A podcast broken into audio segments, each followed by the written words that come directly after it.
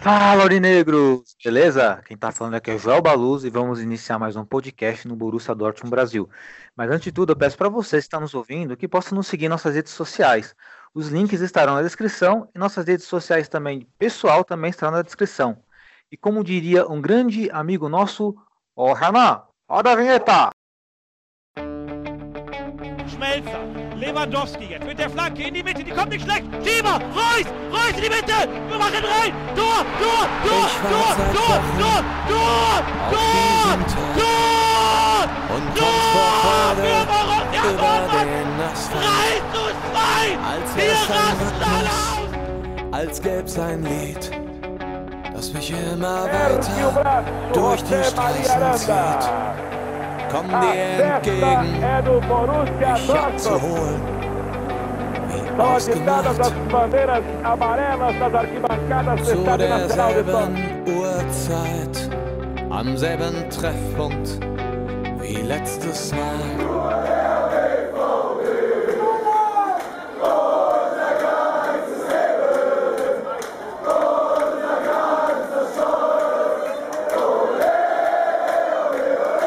Primeiramente, um bom dia, uma boa tarde, uma boa noite para todos vocês. Na nossa mesa de hoje temos um convidado. É, hoje temos a ausência de um dos nossos integrantes vitalícios, mas não tem problema, estamos muito bem representados aqui no nosso virtual. É, começo dando minha boa noite para o nosso diretor, editor, design do Borussia Dortmund Brasil, Renan Arade. Boa noite, Renan, tudo bom? Boa noite, Joel. Poderia estar melhor, né? Poderia estar melhor, né, Renan? E pensando nisso, Renan, qual que é o seu destaque inicial? É, o que meu destaque inicial vai para terceira goleada pelo, pela terceira temporada seguida que a gente toma dentro da casa do Bayern. Eu queria entender qual que é o problema do Dortmund em jogar lá. Esse podcast aqui vai ser bem, bem caloroso porque estamos um pouco decepcionados. Nossa mesa virtual também, estou aqui na companhia do nosso administrador, o nosso hooligan, o nosso ultra, o nosso tomador de bandeiras, Flávio Gudjonsen. Boa noite, Flávio. Boa noite, galera. Tudo bem? Bom, Flávio. Flávio, qual que é o seu destaque inicial? Bom, o meu destaque inicial, cara, vai... poderia ser para toda a defesa do Dortmund, mas hoje vai especial para o Akanji. Legal. E estamos aqui também na, na presença especial do nosso convidado. Quero dar as boas-vindas para ele, né? Primeiramente, boas-vindas e também a boa noite para o nosso querido integrante do grupo Borussia Dortmund Brasil. Ele que é muito presente nos nossos presenciais. Ele tem bastante história bacana para contar para nós, inclusive de como ele começou a amar o Borussia Dortmund. Então começo aí com boa noite para o Gabriel Vargas. Boa noite, Gabi. Tudo bom? Opa, boa noite, gente. Tudo bem? Como é que vocês estão? Ótimo, Gabriel. E Gabi, te perguntar, é, qual que é o seu destaque inicial que você traz para nós? O meu destaque inicial vai ser Lucien Favre. Não dá para continuar com um treinador covarde desse no time. Olha só, hein? Polêmico. E aproveitando que o, que o Gabriel tá aquecido aí, Gabriel, é, para os nossos ouvintes aí que estão escutando, né? Para os nossos seguidores, conta um pouquinho para nós é, da sua história em relação ao Borussia Dortmund. É, como é que nasceu o seu amor referente ao Borussia Dortmund? O que, que te influenciou a torcer para o Borussia Dortmund? Bom, João, então, uh, eu venho de uma família de Dortmund, então eu acabei crescendo com o meu bisavô, meus avós, que todos são de Dortmund, já fiz algumas viagens para lá, inclusive. Então, o meu contato com o Borussia foi algo bem, é, bem normal, bem padrão. O mesmo contato que alguém daqui de São Paulo tem com o Palmeiras ou com o Corinthians. Foi um amor que veio de infância e que foi passado de geração para geração. E agora sobrou para mim carregar isso para as próximas gerações da minha família. Olha que legal, hein? o Gabriel falou que isso é normal. O Gabriel, é, cê, geneticamente falando, você é Dortmund, cara. Isso aí é algo sensacional, é algo atípico para nós brasileiros. Eu acho que isso é muito bacana. É, Renan Inflável, bacana, né? Isso aí, né? Você viu? O cara já tem de berço e é Borussia Dortmund. Muito Sensacional. bacana. Pode falar, Renan. Eu acho muito bacana isso e principalmente em seguir essa tradição, né? Então, esse aí é, a gente pode falar que é tem mais que obrigação de continuar essa caminhada, né? Com certeza. E o Gabriel dá um exemplo para nós, né? Porque ele falou que ele vai seguir, né? Ele já segue já, né? A tradição da família dele. Com certeza eu quero que meu filho, acredito que vocês também queiram que o filho de vocês seja Borussia Dortmund também no, no futuro próximo. Isso quando, isso quando tivermos filhos. Na verdade, o Flávio já tem dois filhos, né, Flávio? Ah, qual é o nome dos seus filhos mesmo, Flávio? É o Lucas e a Manuela. O, né? Já Lucas me é uma, acompanham aí. Já acompanha. Eles sempre estão presentes nos encontros, inclusive, sou testemunha Sim, disso. sim. A Manu, a Manu ela é fanática. A Manu vai ser a futura presidente do Borussia Dortmund Brasil, hein? Eu não... Eu, Manuela é, é coisa de doido. Ontem ela já tava obrigando a mãe dela que vai ter que ir dia 15 no Morumbi ver o Borussia e não tem conversa. E não tem conversa.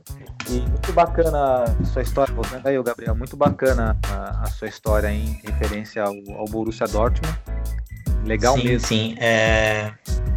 E é até algo bem curioso, né? Porque como eu acabei crescendo no Brasil, ah, tinha tudo para eu não ter esse sentimento com o Borussia, né? Porque antigamente os jogos não eram tão transmitidos quanto são hoje. Por exemplo, hoje você vê mais jogo do Campeonato Alemão na televisão do que jogos do Campeonato Brasileiro até. Então, é, foi, foi algo que eu não tive muito contato, ah, tipo, de ver jogos, mas eu tive muito contato do, do sentimento aurinegro, do que é ser aurinegro. O sentimento aurinegro, né? Inclusive, isso é até o nome de um quadro, né? Sentimento aurinegro. É a dica aí pra nós aí.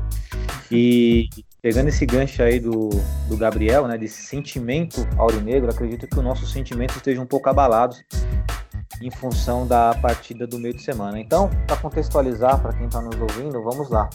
Jogo no meio, jogo de final de semana, clássico, Bayern de Munique contra Borussia Dortmund, no Allianz Arena, em Munique, na casa do rival, na casa do adversário. O Borussia Dortmund temporada é uma verdade que estamos instáveis, fazendo boas partidas e partidas mornas. Mas, se pegarmos jogos contra times grandes, como por exemplo a Internacional, fizemos um jogo magnífico no segundo tempo, onde viramos contra um grande clube. E ainda nessa mesma Champions League, enfrentamos um Barcelona de igual para igual, onde merecemos vencer e por detalhes acabamos, não acabamos levando os três pontos. Mas se colocarmos, por exemplo, na mesma prateleira Bayern de Munique e Barcelona, o Barcelona tem muito mais time que o Bayern de Munique, tanto coletivamente quanto individualmente. E agora eu pergunto para vocês que estão, né, os nossos queridos integrantes da nossa mesa virtual, Renan, Flávio e Gabriel, o que, que, que, vocês analisaram, o que, que vocês enxergaram dessa partida? E me digam uma coisa, o que eu vou dizer agora pode ser um pouco forte, vocês podem concordar ou não. Na minha visão, o Borussia Dortmund ele acabou sendo, entre aspas, massacrado dentro de campo pelo Bayern de Munique. Por que, que o Borussia Dortmund é submisso nos últimos jogos ao Bayern de Munique? Essa deve ser a palavra certa, submissão. O time simplesmente está pequena diante do Bayern de Munique. Então quero que você conte um pouco para mim, Renan, dentro do seu destaque inicial e dentro desse contexto todo que eu passei para vocês. Olha só, respondendo aí você, né? Eu queria também entender qual é o problema do Borussia Dortmund em jogar contra o Bayern lá na, na casa deles, porque como eu falei até no começo, já é a terceira temporada seguida. Na temporada 2017-2018 a gente perdeu de 6 a 0, 18, 19, 5 a 0 e agora nessa 4 a 0. Então, é, o time do com o comando do Favre é ruim, é ruim, mas perder para eles de goleada lá, a gente tá vendo que não é única e exclusivamente culpa dele. Então, tem uma parcela de culpa aí dos jogadores também, que desde o começo do jogo eu percebi que já já não ia ser igual a outra partida que a gente conseguiu virar contra a Inter. Não, eu também eu queria muito entender qual que é o problema de jogar dentro da casa deles de igual para igual, porque não é difícil. Eles estão aí com um técnico praticamente interino. Estavam sem jogadores é, da zaga titulares, estavam com jogadores improvisados e mesmo assim parecia que era ao contrário. Que a gente que estava com jogador improvisado lá na zaga, a gente que estava com problema de, de técnico, que nosso técnico tinha sido mandado embora, porque foi um time muito apático dentro de campo. Num, em momento nenhum esboçou uma reação. E é uma prova de que o, Dortmund se perde jogando dentro da arena deles é só você olhar taticamente o primeiro gol. O Lewandowski, ele tinha ele conseguiu cabecear e marcar o gol no meio de cinco jogadores dentro da nossa área. Então, como que cinco jogadores não conseguiram marcar um cara? É um. Se você olha a foto que tem, que circula, é, é meio revoltante isso, porque um cara cabecear a bola dentro da área sozinho no meio de cinco, alguma coisa tá errada o time não treina, a gente sabe que quem é o Lewandowski, a gente sabe todo o tanto de gols que ele faz na Bundesliga e mesmo assim ele faz o que quer quando joga com a gente. Então eu também queria entender qual que é o problema do Borussia Dortmund em jogar lá. Porque toda vez que vai para lá acontecem as tragédias, né? Igual aconteceu. Então não dá para entender o que, tá, o que acontece internamente. Se são jogadores, se é diretoria, se é todo um contexto junto, porque o jogo do final de semana foi trágico. Eu, eu particularmente não consegui ver o time tentar esboçar uma reação. E foi dominado facilmente e o placar poderia ter até sido mais elástico. É, sentimos aí na, nas suas palavras, é, no, no, nosso sentimento, né? Que é igual, né? É de compreensão, é de até de certa impotência, né? Em relação ao que aconteceu nessa, nessa partida, porque nos em nenhum momento reação, como você bem disse. Flávio, é, o que, que você analisou perante a partida, o que, que você enxergou e, de fato, é, o Borussia Dortmund vem se mostrando submisso ao Bayern de Munique, Flávio? Olha, é, o Borussia, nos últimos jogos lá na casa do Bayern, ele tem sofrido o primeiro gol. Então, você percebe nitidamente que nesses jogos que, em que ele sofreu essas goleadas é, humilhantes, né? 5 a 0 6 é, o time não consegue ter reação quando ele toma o primeiro gol. Ali ele já se entrega ele não tem uma, mes uma mesma reação como se estivesse jogando em casa, como já teve, já da gente começar vários jogos aí atrás e, e conseguir dar a volta por cima. Mas contra o Bayern, em específico, não, não a gente não, não enxerga e, e, o time também não demonstra essa reação. O time para e, sei lá, né? Como se como se se entregasse realmente, totalmente ao, ao, ao Bayern de Munique para o Bayern fazer o que bem, quiser, bem querer.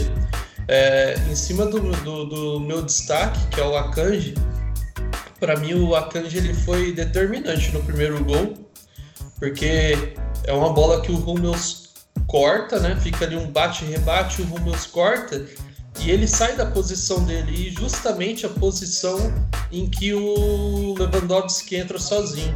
Se você olhar, prestar atenção, olhar para o Akanji no, no, no vídeo do lance, é, você vê que, que ele sai da posição, não sei que diabo que ele vai fazer ali perto da, da linha de fundo, é, sendo que o, o Hummels já cortou a bola, e ele sai junto.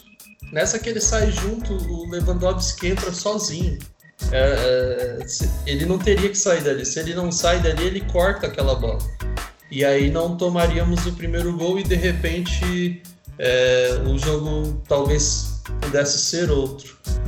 Mas é, foi, é, é, sempre muito triste. Eu fico muito muito triste quando o Borussia abaixa a cabeça assim perante o Bayern de Munique, porque é o, né, dizem, né? Eu não aceito isso, mas dizem que é o, o grande da Alemanha, o Bayern de Munique. É... Poxa, a gente não tem que abaixar, a gente, nós somos o, o clube que bate de frente com os caras. Somos os únicos que bate de frente com, com os caras, que luta por título é, na, na, mesma, na mesma intensidade que eles. Então é, é inaceitável mais uma derrota dessa. Eu acho que quatro ou cinco jogos é, são aí 20, 28 gols do, do Bayern de Munique contra dois gols nossos. Olha isso, cara. É tipo 20. Se for abater, né? Se os dois gols que, que a gente fez for abater os 28, é 26 a 0, velho. Sabe? Isso é, é, é, é muito triste. Isso. Então tem que, tem que trabalhar ali aquela defesa. Eu acho que ainda é o ponto, o nosso ponto fraco é a defesa. Então tem que, tem que ser visto isso o mais rápido possível, que a Bundesliga não, não, ainda não está longe. Eu, eu ainda acredito. É, só ainda, só ainda sobre o que eu falei, a última vez que nós conseguimos ganhar dele, se eu não me engano, foi na Pokal em que a gente foi campeão em 16 17 com aquele gol do Dembele. Então já faz um tempinho e é, pelo menos que eu me recordo, essa foi a última vez que a gente conseguiu ganhar lá. Ganhar lá e também, né, sem levar em consideração também a, a Supercopa, né? Porque a Supercopa é um torneio, é praticamente uma pré-temporada de luxo, né? É, eu quero ver o Borussia Dortmund vencendo os caras uma Bundesliga e vencendo com autoridade, coisa que não Sim. acontece há muito tempo. E inadmissível é o, o, time se portar dessa maneira, porque nós sabemos que o clube é muito grande e não pode baixar a cabeça. Quem tá lá dentro, o diretor, entender o tamanho do Borussia Dortmund e parece que eles não entendem. Eu pergunto para você, Gabriel, o que, você enxergou da partida, o porquê que o Borussia Dortmund é submisso, se você concorda com isso, ao Bayern de Munique, fala aí para nós, Gabi. Bom, uh, então, é, se for fazer um recorte maior de tudo isso, uh, não é de hoje que o Borussia entrega jogo para o Bayern em Munique. Não é de hoje. O recorte inteiro da Bundesliga em Dortmund são 16 vitórias para a gente e 15 vitórias para eles. E quando o jogo vai para Munique, são 9 vitórias nossas contra 32 vitórias do Bayern. Então, assim, não é de hoje que o Borussia arrega em Munique. Eu não sei por que, que acontece isso. A última vitória que o Borussia teve contra o Bayern em Munique, jogando pela Bundesliga, Joel, que você falou, foi na temporada 13-14.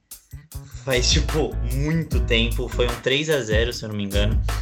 E assim, eu não sei o que acontece, eu não sei se é falta de postura, eu não sei se é falta de técnico, eu não sei se é falta de incentivo da diretoria. Falta de jogador eu garanto que não é, porque o elenco é muito bem montado. O elenco, tirando algumas deficiências na zaga, talvez uma deficiência ali no ataque, o elenco é muito bem nivelado. A gente tem um baita elenco. Essa temporada é um dos melhores elencos do Dortmund que eu vi nos últimos anos. Então, assim, a gente entregou a Ferrari na mão de um suíço e ele não sabe dirigir essa Ferrari. Ele não é motorista de Ferrari, ele não está conseguindo fazer o time jogar.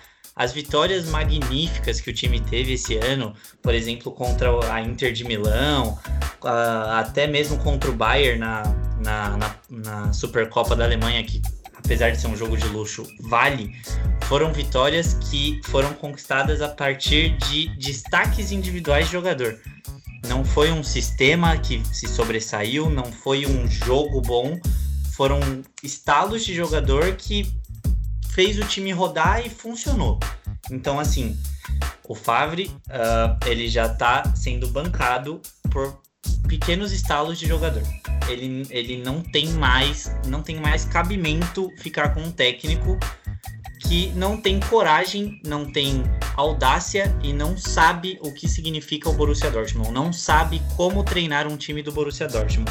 Inclusive, a última vitória na temporada 13-14 foi na época que a gente ainda tinha um técnico que tinha sangue correndo nas veias, que ainda sabia o que significa esse time e o que significa esse clássico. É, talvez falte um comandante no pilar do Jürgen Klopp, do Borussia Dortmund, e é verdade, nosso time ele depende aí do, da questão individual. Infelizmente, nosso coletivo não está funcionando tão bem. É aquela história, é básico no futebol, é muito simples. O coletivo funciona individual funcionar é consequência. Agora, quando o coletivo não funciona, você esperar que individualmente o jogador tenha um lampejo é muito complicado. Tanto é que nessa partida contra o, contra o Bayern de Munique, se tirarmos alguém, destacar alguém individualmente, é muito difícil, porque todo mundo foi muito abaixo, todo mundo foi muito mal. Eu só vou destacar, fazer justiça aqui, acho que é interessante trazermos essa, essa observação. Não sei se vocês vão concordar, mas talvez concordem. É, o Mats Hummels. O Mats ele mostrou muita vontade na partida. Teve uma bola que ele mandou para escanteio, ou para lateral, não me recordo bem, ele vibrou. Ele pegou os escudo do Borussia e bateu a mão no peito, com o punho cerrado, batendo a mão no peito, mostrando que é Borussia, que é Borussia Dortmund. Vamos, vamos, passando incentivo pro time, sendo que ele era o capitão naquele momento. E um contraste disso, né, é o Akanji, né, o destaque aí do, do seu próprio destaque do, do, Flávio.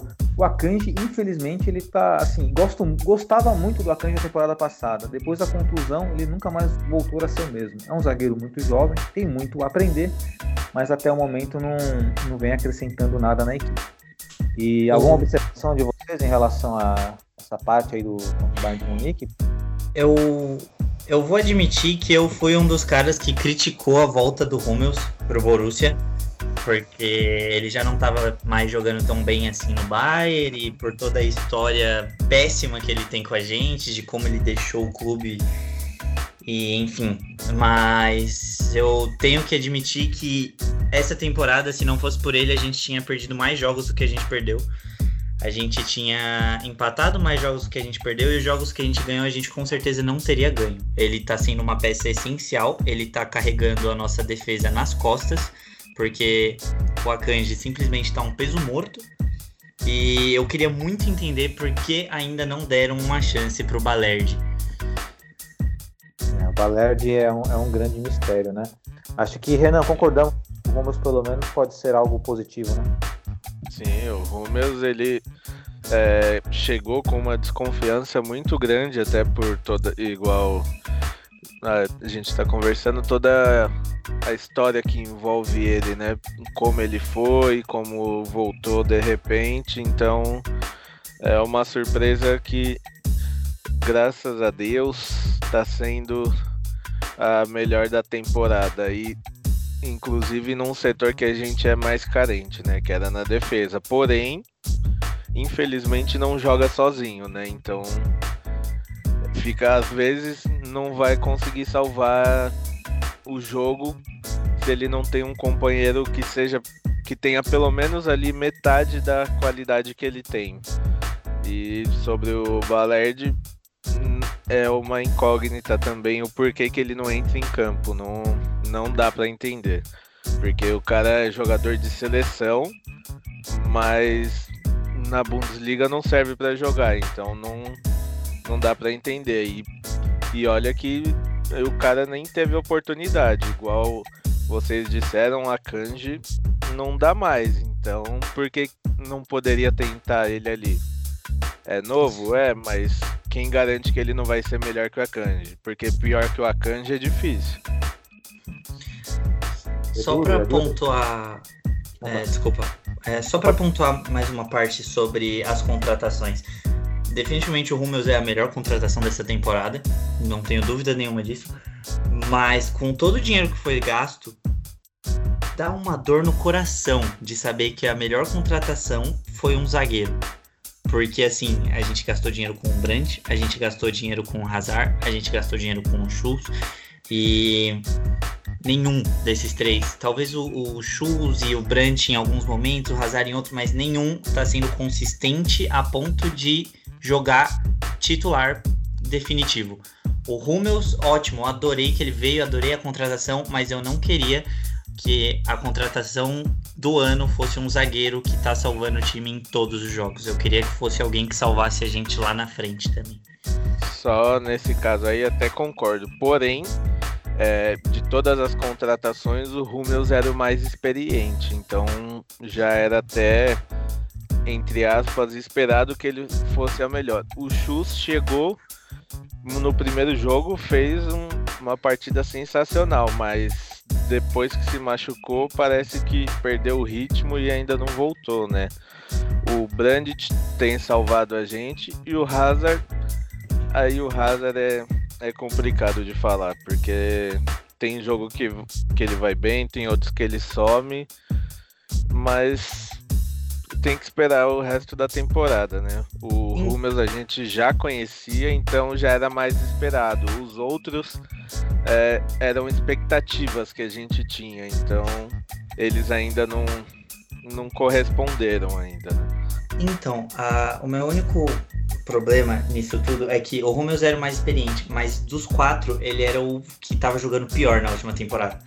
O Brandt estava sendo essencial no Bayer Leverkusen e o Hazard estava sendo o melhor jogador do Borussia Mönchengladbach disparado. Então, assim, o que será que aconteceu? Volto a bater na tecla. Eu acho que a gente tem um cara que não sabe fazer essas pessoas jogarem no comando. É, vai ficar a questão do Favre na como ele consegue dar liga para esse time. Sobre o Rumas, a única questão que eu acho que é unânime aqui, pelo menos a concepção de contratação, seria as suas condições físicas. Todo mundo sabe que ele é um zagueiro experiente, campeão do mundo, ele, ele agrega muito tecnicamente também pela sua experiência, né?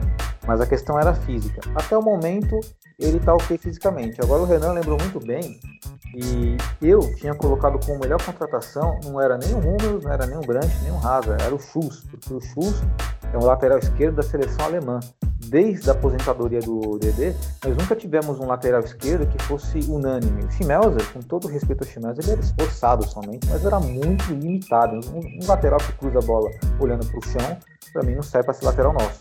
E o Schuss era o lateral que ergue a cabeça e, e cruza de forma adequada.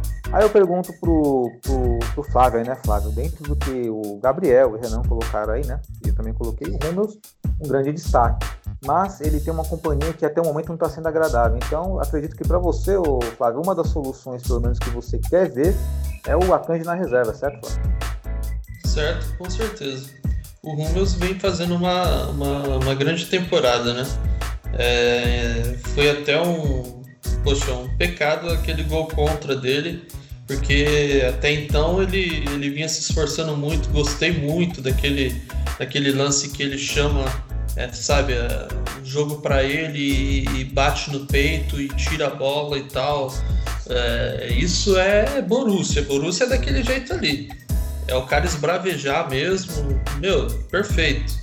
É, mas só que o cara que tá jogando do lado dele tá errando demais.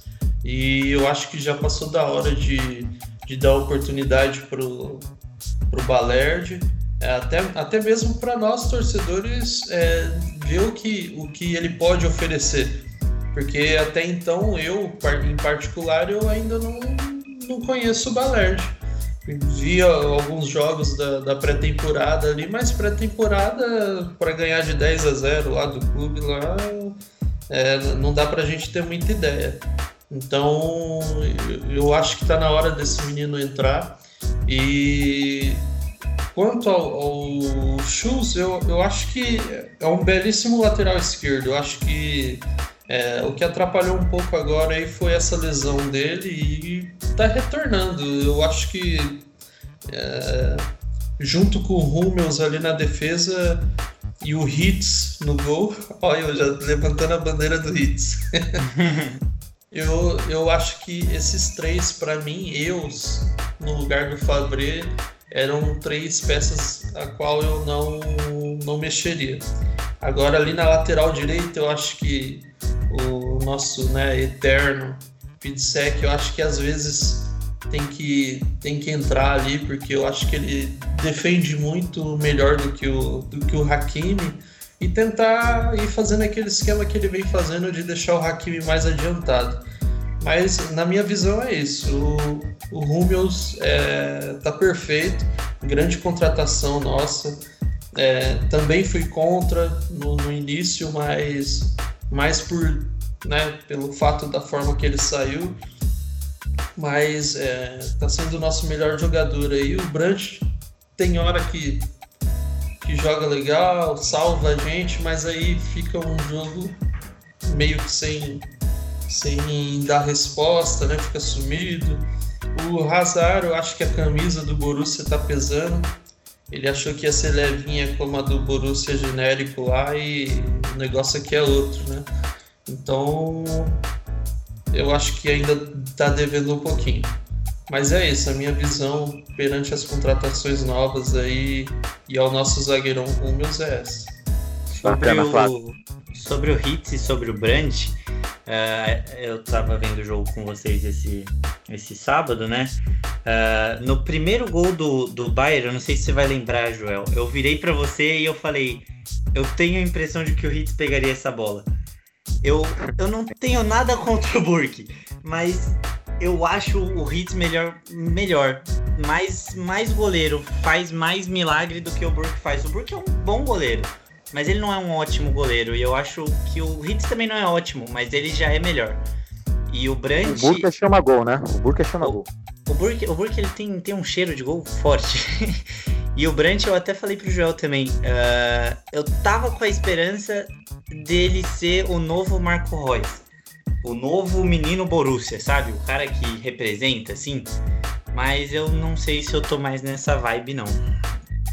A questão é que temos que analisar se ele terá isso ou não no final da temporada. Dá para fazer um balanço sim de todas as contratações, né, até o presente momento. Inclusive, acredito que será uma pauta nossa no nosso próximo podcast. Vamos fazer aqui colocar um balanço de cada contratação nossa e vamos passar para vocês aí que está nos ouvindo. Mas agora, eh, amigos, só puxando aí o um pouco mais o assunto, é, pergunto para vocês aí e vou começar pelo nosso querido Renan, né? É, a Bundesliga ainda dá, Renan? E o que, que, que, que nós queremos do Borussia Dortmund pós-data FIFA? O que, que você quer do Borussia Dortmund pós-data FIFA, Renan? Pra ver se melhora alguma coisa aí.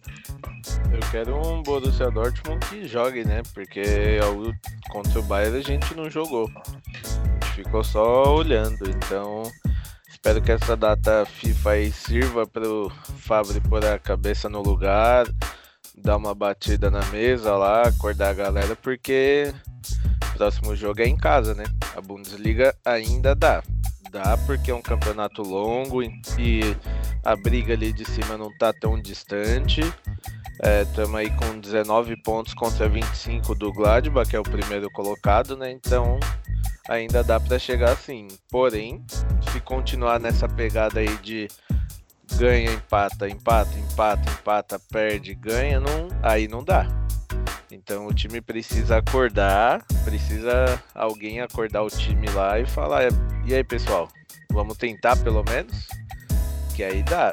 Eles, é, tem agora esse tempinho de descanso. Na volta a gente já tem de cara Bundesliga e Champions, né?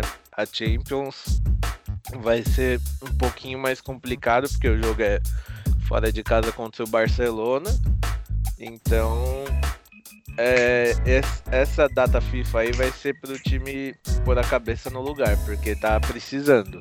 Se não pôr a cabeça no lugar, a temporada, como a gente já falou, pode acabar é, por agora mesmo. Legal, Renan. E pra você, Flavião, é, Bundesliga ainda dá? O que você espera do Borussia Dortmund pós-data FIFA? O que você acha como solução pode acontecer para nós? Olha, a Bundesliga ainda dá sim. É, são quantos pontos? Seis atrás? Seis, né? Exato. Do Gladbach. Segundo Então, Leipzig o Bayern com 21, respectivamente. Isso. Então, é, para mim ainda dá sim a Bundesliga. É, e vou, vou torcer para que para que mais uma vez o, o, o Favre tenha a oportunidade de, de, de mudar a história aí e que possamos voltar diferente aí depois dessa data FIFA. É, eu, eu até hoje estava tava pensando aqui com, com meus botões aqui que, poxa, a temporada passada a gente começou com tudo e depois no segundo turno a gente deu aquela queda, né? Aquela vacilada. Então, por que não essa temporada não ser ao contrário? A gente está começando aqui meio que ao trancos e barrancos, tropeçando e de repente no segundo turno a gente não vem com tudo. Então eu acredito sim na Bundesliga, ainda acho que a Bundesliga está com a nossa cara e, e é isso. Vai Borussia. Legal, Flavião. Para você, Gabriel, é, a Bundesliga ainda dá, o que, você traria como solução para nós a, a data pós-data FIFA, né? Acredito que deve, deve ter algo a ver com o seu destaque inicial, que é o Favre, né?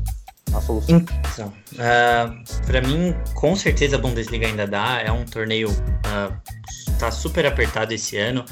Uh, a gente até viu ano passado que a gente conseguiu abrir uma boa vantagem, mesmo assim a gente não foi campeão. Então, assim, ainda acredito que dá para fazer, dá para acontecer. O time precisa se arrumar para isso, mas dá. E o que eu queria ver depois, após a data FIFA, é um novo técnico, mas como não vai ter, então assim, eu, eu fiz uma conta rápida e eu acredito que o Favre tem cinco jogos para arrumar esse time. E se nesses cinco jogos ele não arrumar esse time, eu acho difícil que a diretoria não saque ele. Porque são cinco jogos em que dois deles são Bundesliga e dois deles são. É, dois deles são Champions League e dois deles são Bundesliga em casa. Então, assim, vai pegar o Paderborn em casa, tem a obrigação de ganhar. Vai pegar o Barcelona fora de casa e tem a obrigação de não fazer feio. Vai pegar o Hertha fora de casa e acho que dá para empatar do Seudorf em casa depois disso e tem a obrigação de ganhar de novo e depois por último, último jogo da Champions que decide se a gente vai passar ou não da fase de grupos, que é o contra o Slavia Praga. Se a gente não ganhar esse jogo contra o Slavia Praga, eu acho muito, muito, muito difícil que o Fábio continue no, no time se a gente não passar na, na fase de grupos. Então assim, o Fábio tem cinco jogos para arrumar o time, criar um, um, esquema tático. Eu não sei. Ele tem que decidir o que, que ele quer pro time. Se ele quer um time que ataca, se ele quer um time que defende, se ele quer um time que é, marca lá em cima, que marca atrás, que joga no contra-ataque. Eu não sei o que ele quer com esse time ainda. Mas ele precisa decidir urgente. Porque ainda dá tempo de pegar a Bundesliga. Mas se continuar nesse ritmo, não vai dar mais. É, só sobre o que o Gabriel falou aí, eu acho que o Borussia Dortmund define contra o Barcelona a classificação ou não da Champions, né? Porque aí é, é o jogo que a gente sabe que a Inter vai pegar. A Inter vai tá vindo da derrota contra a gente lá na, na nossa casa, então pode ser que um empate deles e uma vitória nossa contra o Barcelona já define a nossa classificação, né? Então, para mim, eu acho que essa próxima rodada é a que vai definir tudo aí. Difícil ganhar do Barcelona lá na Espanha com esse time. Olha, sinceramente, cara, eu achava que, que o primeiro jogo da Champions contra eles ia ser difícil e a gente praticamente dominou, né? Então, eu não, não duvido não, ainda mais tendo em vista a fase que o Barcelona tá vivendo pode ser que pinte a zebra aí, né? É, tudo pode acontecer, né? A questão principal é que nós não estamos jogando bem fora de casa, né? Essa é a questão principal. Fosse dentro de casa, lá no final do Napata, mas é aquilo lá. Vamos lá. Se o Barcelona venceu o Borussia Dortmund e a Internacional venceu o Slavia, aí é complicado, porque o Barcelona vai jogar contra a Internacional classificada e qual que será o empenho dela diante, diante a Inter lá no Giuseppe Meazza. É, é complicado. Então, eu estou botando mais fé que o Slavia complique para a Internacional. O Slavia que não venceu nenhum jogo dentro de casa ainda, mas jogou muito bem contra o Barcelona, por exemplo, em Praga. E essa é a esperança. Aí nós pelo menos tentar arrancar um empatezinho lá no Camp Nou não seria, não seria ruim, mas dá também, quem sabe não, uma vitória. Pode acontecer. Pode acontecer. Eu acredito. Tem que acreditar, não tem jeito. Agora, uma coisa também que nós temos que ter noção é que, assim, às vezes o nosso inimigo, entre aspas, inimigo, né? Igual, ele dá bons exemplos para nós também, né? Eles acabaram, o Bayern de Munique acabou de demitir seu técnico, eles foram com um técnico interino. Por que será que, por que, será que o Borussia Dortmund pode seguir ali o mesmo exemplo também, né? Já que nós estamos vários podcasts dizendo, pelo menos debatendo um outro aqui, é, o Fábio poderia sair para o time melhorar. O Rafael Peixe, por exemplo, ele ele era mais adepto ao, ao não imediatismo, eu concordo com ele também. Acredito que se fosse o Fábio 7 tinha que ser no começo da temporada, mas chega uma hora, assim, eu acho que nem eu, nem eu Rafael, né, tenho mais paciência para aguentar, para aguentar aí o Favre. Então por que não é. o exemplo do nosso rival, né? O, o Renan. É, tá, a gente tá chegando aí no meio da temporada, quem sabe nessa janela aí, dependendo desses últimos jogos que vão acontecer agora, daqui até esse intervalo aí, né? Então, tudo pode acontecer. Vai de... Eu acho que a permanência ou não dele vai depender muito da Champions League. O que acontecer na Champions, eu acho que vai definir o futuro dele. Da... De agora em diante. Como eu tinha dito, ele não cairia só por conta da derrota no Clássicos, me... mesmo que acontecesse. E aconteceu de uma forma muito muito ruim, muito péssima. Porém, eu acho que o que vai definir a vida dele, a continuidade ou não, vai ser ter um nome que eu acho de peso no mercado, alguém que possa substituir ele e a classificação ou não da Champions. Então, eu acho que esses dois últimos jogos aí que vão definir se a diretoria procura alguém ou mantém ele. Ah, eu, eu acho a coisa tão, tão zicada que além deles terem tomado essa, essa atitude primeiro do que nós, é, é perigoso eles pegarem o técnico que todos nós aí tá, tá palpitando que talvez entre no lugar do Fábio, que é o Mourinho. Alguma observação mais alguém, Gabriel? Uh, eu acho que o Favre não caiu ainda porque o Vatsky tá com medo de assumir que ele errou. É, assim, o, o Favre para essa temporada foi uma aposta, porque ano passado a gente viu um semestre muito bom dele, que ele foi um dos melhores técnicos da Europa e conseguiu fazer o Borussia rivalizar com todos os times da Europa.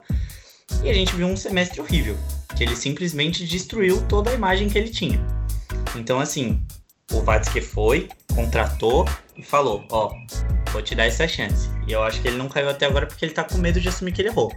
Se ele não tivesse esse medo, eu acho que o Fábio já teria caído e a gente já estaria atrás de outro técnico. Não sei se o Mourinho, uh, talvez tenha outros nomes que eu gosto mais. O Mourinho, eu gosto dele, mas não é o estilo de jogo que eu gostaria de ver o Borussia.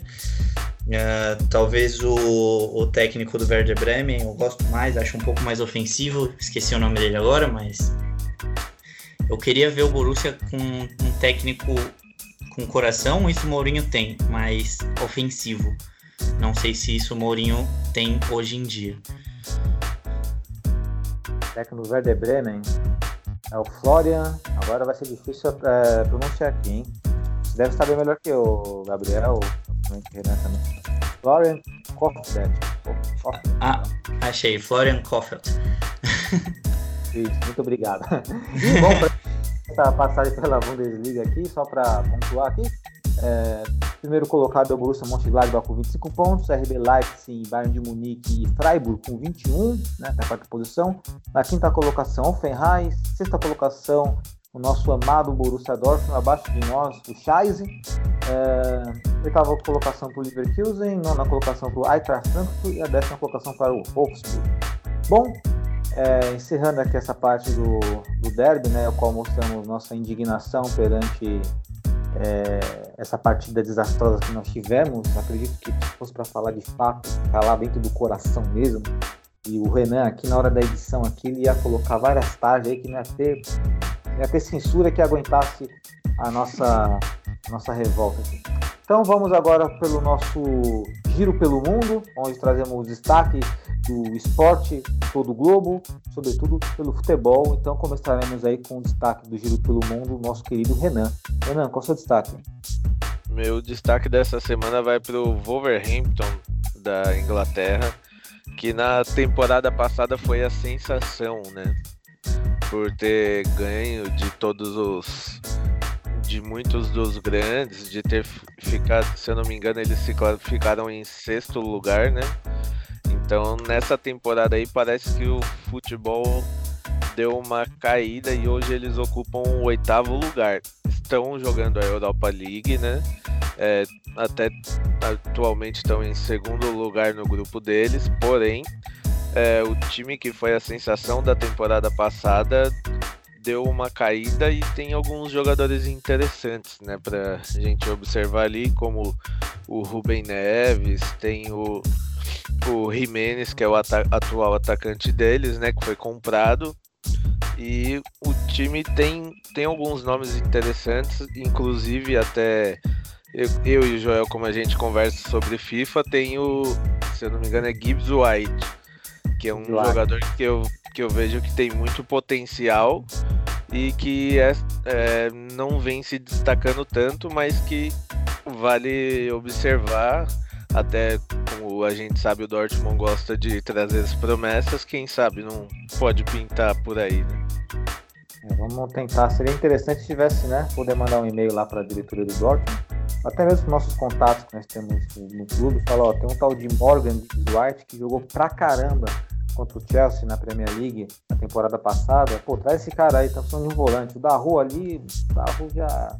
É outro assunto, Darro, né? Deixa quieto, Darro. Bom, vamos, vamos lá pro destaque aí do, do Giro pelo Mundo, Flávio. Aí, Flávio, por favor. Bom, o meu destaque no Giro pelo Mundo hoje é o segundo colocado da Premier League, o Leicester, é, que fez um jogo agora esse final de semana contra o Arsenal e venceu por 2 a 0.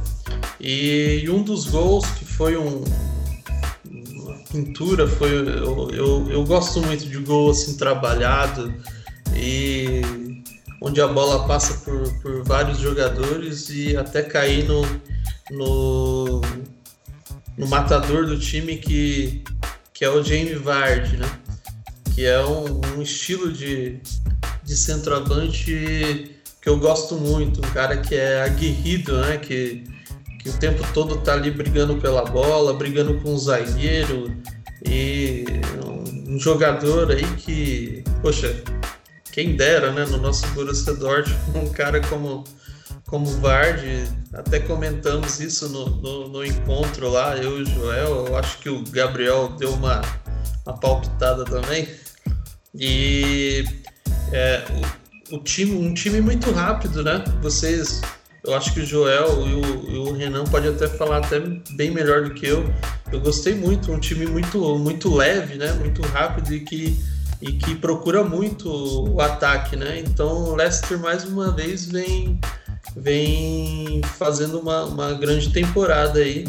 E claro, né? O Liverpool corre solto aí, parece que vem fazendo um campeonato à parte aí, sozinho praticamente. Já abriu uma boa pontuação aí do segundo. E, mas o Leicester para mim é um, é um é um grande um, um, grande clube aí que, que vem brigando aí nessa temporada.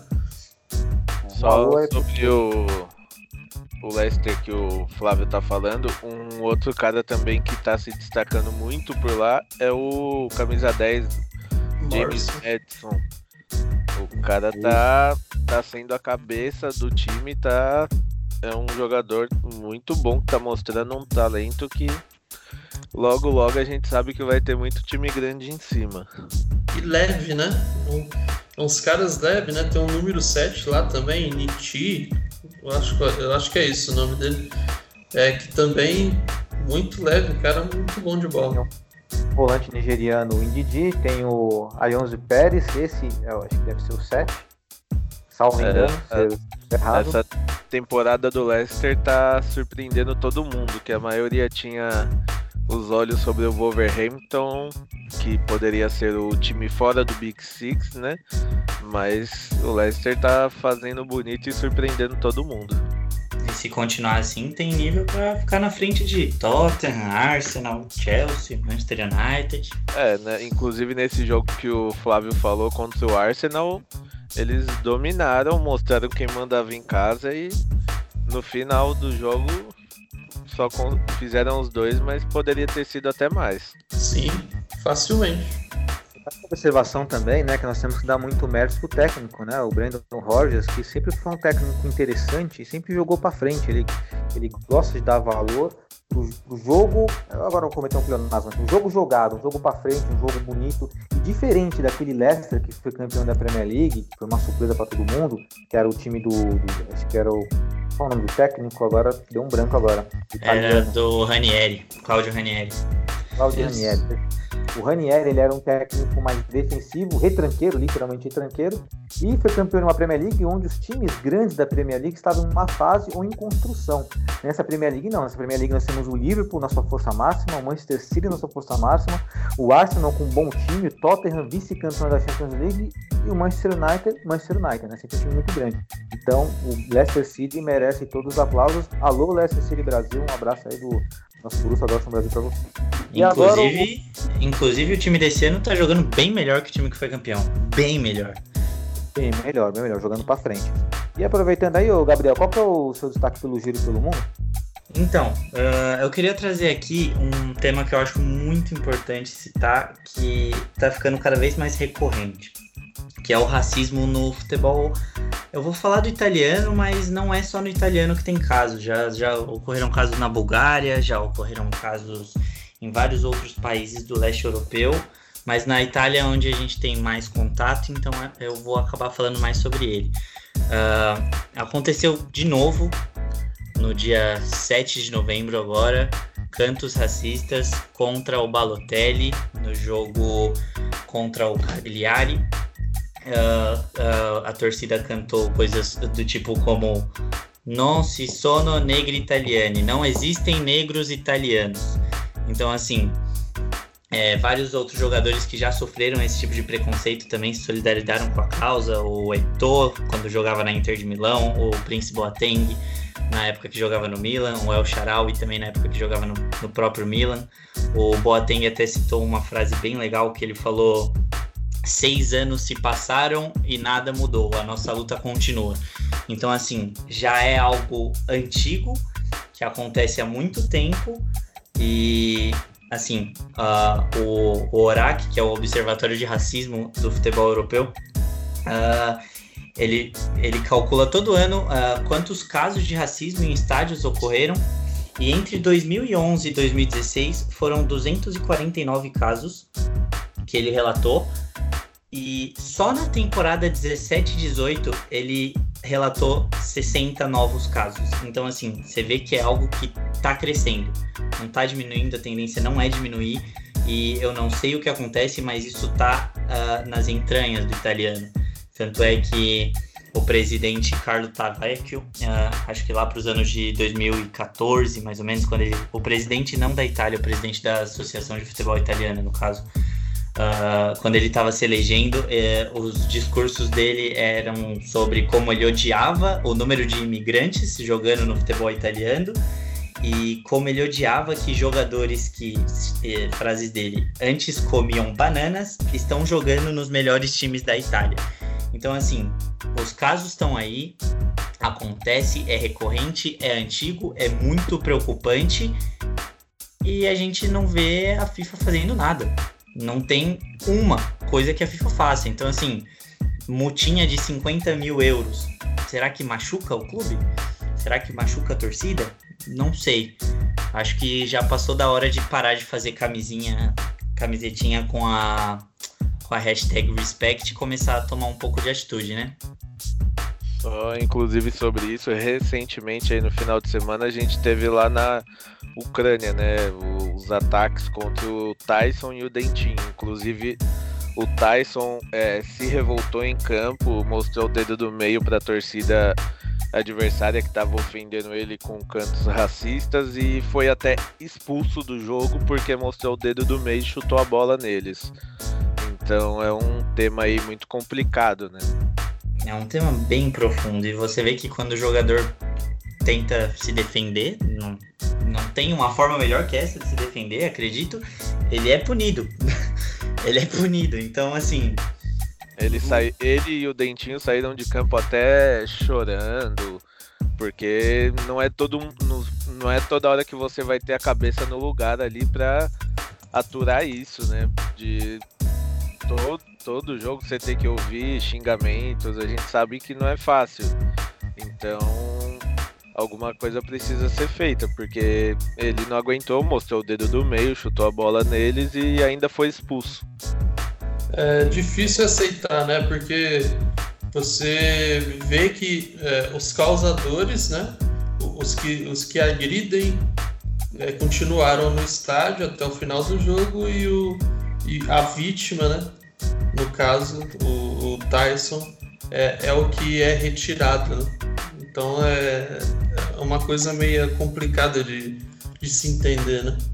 É, a gente também teve esse caso até do, do Malcolm, né? Quando saiu do Barcelona e foi pro Zenit, que a própria torcida exibiu faixas, é, os ultras deles, né? Que, que questionavam a contratação de jogadores negros. Então, alguma coisa precisa ser feita, né? A UEFA, seja É. quem for, precisa tomar atitudes. Isso aí que É você um- falou é no Zenit? Você falou? É, o do Zenit. Quando o Malcolm estreou no primeiro jogo dele, os Ultras abriram uma faixa sobre a contratação de jogadores negros, né? Inclusive até foi cogitado a, que o Zenit iria rescindir o contrato com ele para não bater de frente com os Ultras. É, é isso que eu ia falar. O presidente não contestou em momento algum essa atitude da torcida, né? Então, assim, é, é um continente extremamente racista e o senhor Infantino não tá fazendo nada. Eu fico impressionado que ele não faz nada. Ele acha que uma multa de 10, 15, 20 mil euros vai ser o suficiente para parar com esses atos. Então, assim, eu, eu de verdade só perco cada vez mais a esperança sobre esse assunto, sabe? É complicado assim, né? Vai ficar nisso, vai ficar nessas multinhas. Porém, é, como por exemplo estamos fazendo aqui agora, né? Tratando esse assunto, trazendo ele, de algumas, de certa forma estamos conscientizando as pessoas que estão nos ouvindo. Se cada pessoa no mundo, uma pessoa só fizer isso, acredito que talvez, a gente pode achar que é pouco, mas talvez exista uma melhora em relação a esse problema crônico que existe na humanidade.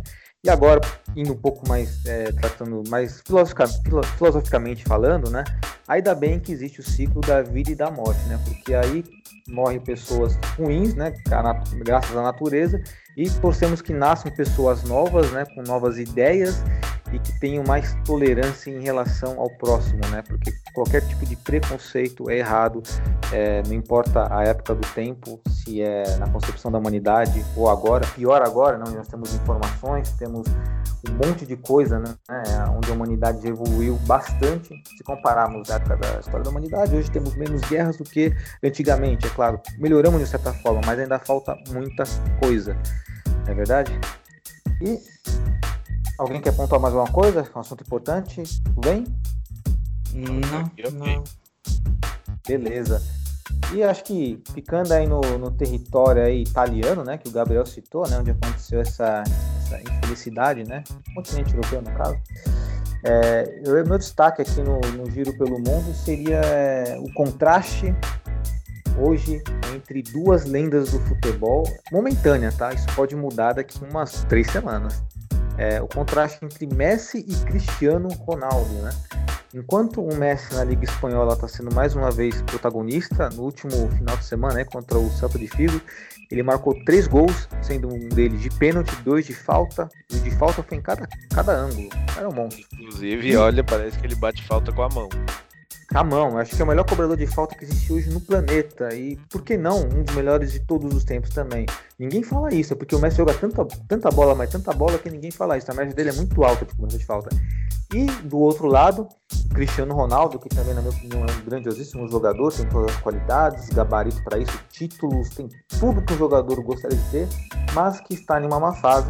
É, na Champions League ele foi substituído no segundo tempo, porque disseram que por causa do joelho, porém, no clássico contra o Milan, ele saiu também no segundo tempo aos 55 minutos, jogando aí somente o primeiro tempo, mais 10 minutinhos. Ou seja, o Cristiano Ronaldo na Juventus, por enquanto, ainda não é aquele Cristiano que foi no Manchester United, que era um grande protagonista, expoente, e muito menos o que foi no Real Madrid, que foi quando ele mudou a forma dele jogar futebol, né? Ele era um cara que jogava aberto, depois começou a jogar de forma vertical, trabalhando mais como um segundo atacante, depois centroavante, e fazendo gols e decidindo. E ele tá longe de ser esse jogador hoje na Juventus. Pode mudar isso? Pode mudar daqui duas, três semanas, como eu falei. O cara, não dá pra duvidar dele. Tanto é que na Champions League passada, quem não lembra, ele meteu três gols no Atlético de Madrid e mostrou pro Simeone o que é tripulhões. não é mesmo? É, Vamos é engraçado. Gabriel? É engraçado que esses dois jogadores eles elevaram o nível do futebol mundial. ah, chegou num ponto que a gente acha que fazer 50 gols numa temporada É normal. Normal. é. É Então, normal. assim. então, não é algo normal. E quando eles aposentarem, a gente vai ter esse choque de realidade. Não é algo que todo mundo faz. Se sentir falta e vamos reclamar dele, só comparando, ah, não é melhor que o Pelé, é melhor... vamos sentir falta de Cristiano e Messi, né, o Renan? Com certeza, o que eles fazem em campo é, é um negócio que é de outro mundo, né? Porque, olha, os números deles, igual vocês falaram, é, são números que a gente não. dificilmente vai ver alguém chegar próximo disso, né? É só, igual você falou recentemente aí, a gente é igual nós dois falamos no caso, né? Das, das faltas que o Messi vem batendo. Meu, é um negócio que você. É difícil da gente ver, né? Então. Quando os dois pararem, olha, vai ser. Vai ser difícil achar alguém que chegue perto. Vai ser muito triste, imagino o Flávio muito triste também, porque o Flávio, né, eu sei que o Flávio metia tanto gol contra esses caras aí, quando o Flávio jogava bola, mas vai ser muito bom, né, Flavião? Ah, cara. Não era como esses caras, não. Esses caras são é, fora da curva, né? É, com certeza a gente vai sentir é, o, que eu, o que eu. Eu sou o mais velho de vocês, né? Então eu, eu peguei o futebol brasileiro num, num, numa, num tempo muito bom e consegui ver o quanto o futebol brasileiro acabou, é, veio caindo a, a qualidade, é, a questão de jogadores novos aparecerem, novos craques. Então eu acho que quem, quem viu Cristiano Ronaldo e Messi desde o início até o fim, é, quando esses dois caras pararem de jogar futebol, vai, vocês vão sentir algo assim que é, é uma falta tremenda. Vocês vão qualquer craquezinho que aparecer, vocês vocês vão ver que a, a imprensa, o mundo vai, vai, vai ficar querendo comparar, vai ficar falando, opa, um, um novo Ronaldo que vem vindo aí, olha um novo Messi que vem vindo aí. Mas é como Pelé e Maradona, né? Tipo, não, não é só Pelé, é só Maradona, é só Cristiano Ronaldo, é só Messi. Não, não vai ter caras como, como eles, não. É só a gente ver aí que os últimos melhores do mundo são só os dois, né? Teve aí o Modric no meio, mas que eu não concordo que ele foi o melhor do mundo também. É totalmente. Politicamente aquilo lá, aquilo lá foi uma vergonha, né? Era pra ser Isso. Sei. Ele só ganhou porque ganhou a Copa do Mundo e a Champions, senão não seria ele. foi vice na Copa, né? Foi vice, né? É, isso, desculpa. Ai, Eu vice na Mas- Copa. O melhor jogador da Croácia, achei o Rakitic, achei o Mandzukic, achei o Perisic em, em nível ali iguais ali, né? Tirando Ah, isso aí, se você for pegar, é só Messi e Cristiano Ronaldo, né? Que vem despontando. Isso. Acho que assim, o, o Flávio até falou de ver do começo até o fim da carreira dos dois. Eu acho que já tá bem perto do final. Então, por exemplo, você vê, o Cristiano Ronaldo já tem 34 anos, não é mais um garoto. O Messi também já tá com 32.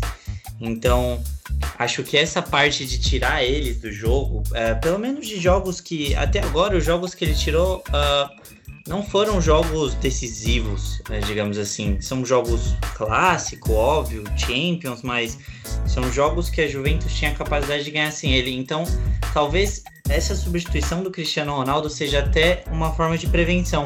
Porque a gente viu temporada passada o Messi jogando todos os jogos, carregando o Barcelona nas costas, e o resultado foi uma lesão. Então, assim, acho que é uma parte de proteger o jogador mesmo para guardar para os jogos mais importantes. preservar o craque, né? Bom, e acho que para fechar esse giro pelo mundo, achei que foi- os assuntos foram bem pontuais e assim, enriquecedores em conhecimento, muito bacana. Agora uma consideração, uma breve consideração final de, de vocês aí, Renan, alguma consideração final? Olha, é, consideração final vai pro, pro nosso Borussia Dortmund. Eu espero que o time esfrie a cabeça e volte a, apresentar um futebol de alto nível. Não precisa ser o melhor futebol, mas um futebol que a gente consiga assistir sem ver o time entregue em campo, igual foi o último jogo. Porque senão, para mim, a temporada acaba com os próximos resultados já. Flávio? Ah, bom, para mim, é claro, a, a, esperança de que o Borussia Dortmund volte com, volte com uma outra cara aí, né? Que, que, que reaja perante essas, uh, esses tropeços aí. É, mas também eu gostaria de aproveitar esse momento para agradecer Joel, a, a galera que, que compareceu no, no, no encontro São Paulo, a galera também do Rio de Janeiro que que pôde chegar lá no, no evento lá da Bundesliga Experience lá. E que é isso, cara. É, encontro é, é, muito importante assim para nós do, do, do, grupo do Borussia Dortmund Brasil.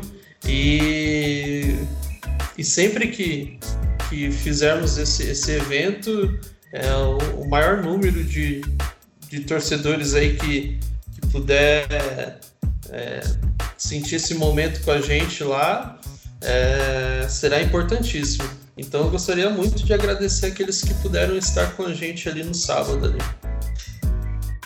Gabriel? Uh, acho que eu só tenho uma coisa para pontuar, que é mais um pedido. É, Fatos que, pelo amor de Deus, me dá um novo técnico, eu não aguento mais. é só isso mesmo que eu gostaria de falar. E agradecer muito pelo convite para estar aqui hoje. Foi um bate-papo bem legal, gostei muito. E espero voltar mais vezes. Legal, Gabriel, legal. É, nós que agradecemos você pela, pela presença e certamente queremos sim contar com a sua presença novamente no nosso podcast. E a minha consideração final aqui é: eu pensei em desabafar, mas não vou desabafar, então gostaria só que que os dirigentes do Borussia Dortmund, o técnico, todo o que envolve o clube entenda o tamanho do Borussia Dortmund, a grandeza do Borussia Dortmund, que nunca, jamais, em nenhuma circunstância se pequeno diante de um rival ou Bayern de Munique como foi naquela partida. Eu espero que um dia isso de fato seja melhorado, que espero que um dia enxerguem isso e melhorem isso. E também quero agradecer a todos vocês que nos ouviram até este presente momento. Quero também deixar na palavra também da nossa presidente Maiara, é, e toda a nossa equipe do Borussia Dortmund Brasil, agradecimento, né, como o Flávio colocou, Flávio Gudjonsen, Renan Arade, eu, João Baluz e também o nosso querido Gabriel. Muito obrigado por todo mundo ter comparecido no nosso evento lá do, do Quintal do Espeito em São Paulo e todos vocês que se encontraram, né, nos seus respectivos pubs e bares, né, reforçando aí que o Flávio colocou aí também no Rio de Janeiro, na Bundesliga Experience. Muito obrigado, Aurinegros certamente o nosso sonho de fazer a torcida do Borussia Dortmund Brasil ser a maior torcida do Dortmund fora da Alemanha, um dia vai acontecer, porque o sonho dos homens nunca tem fim.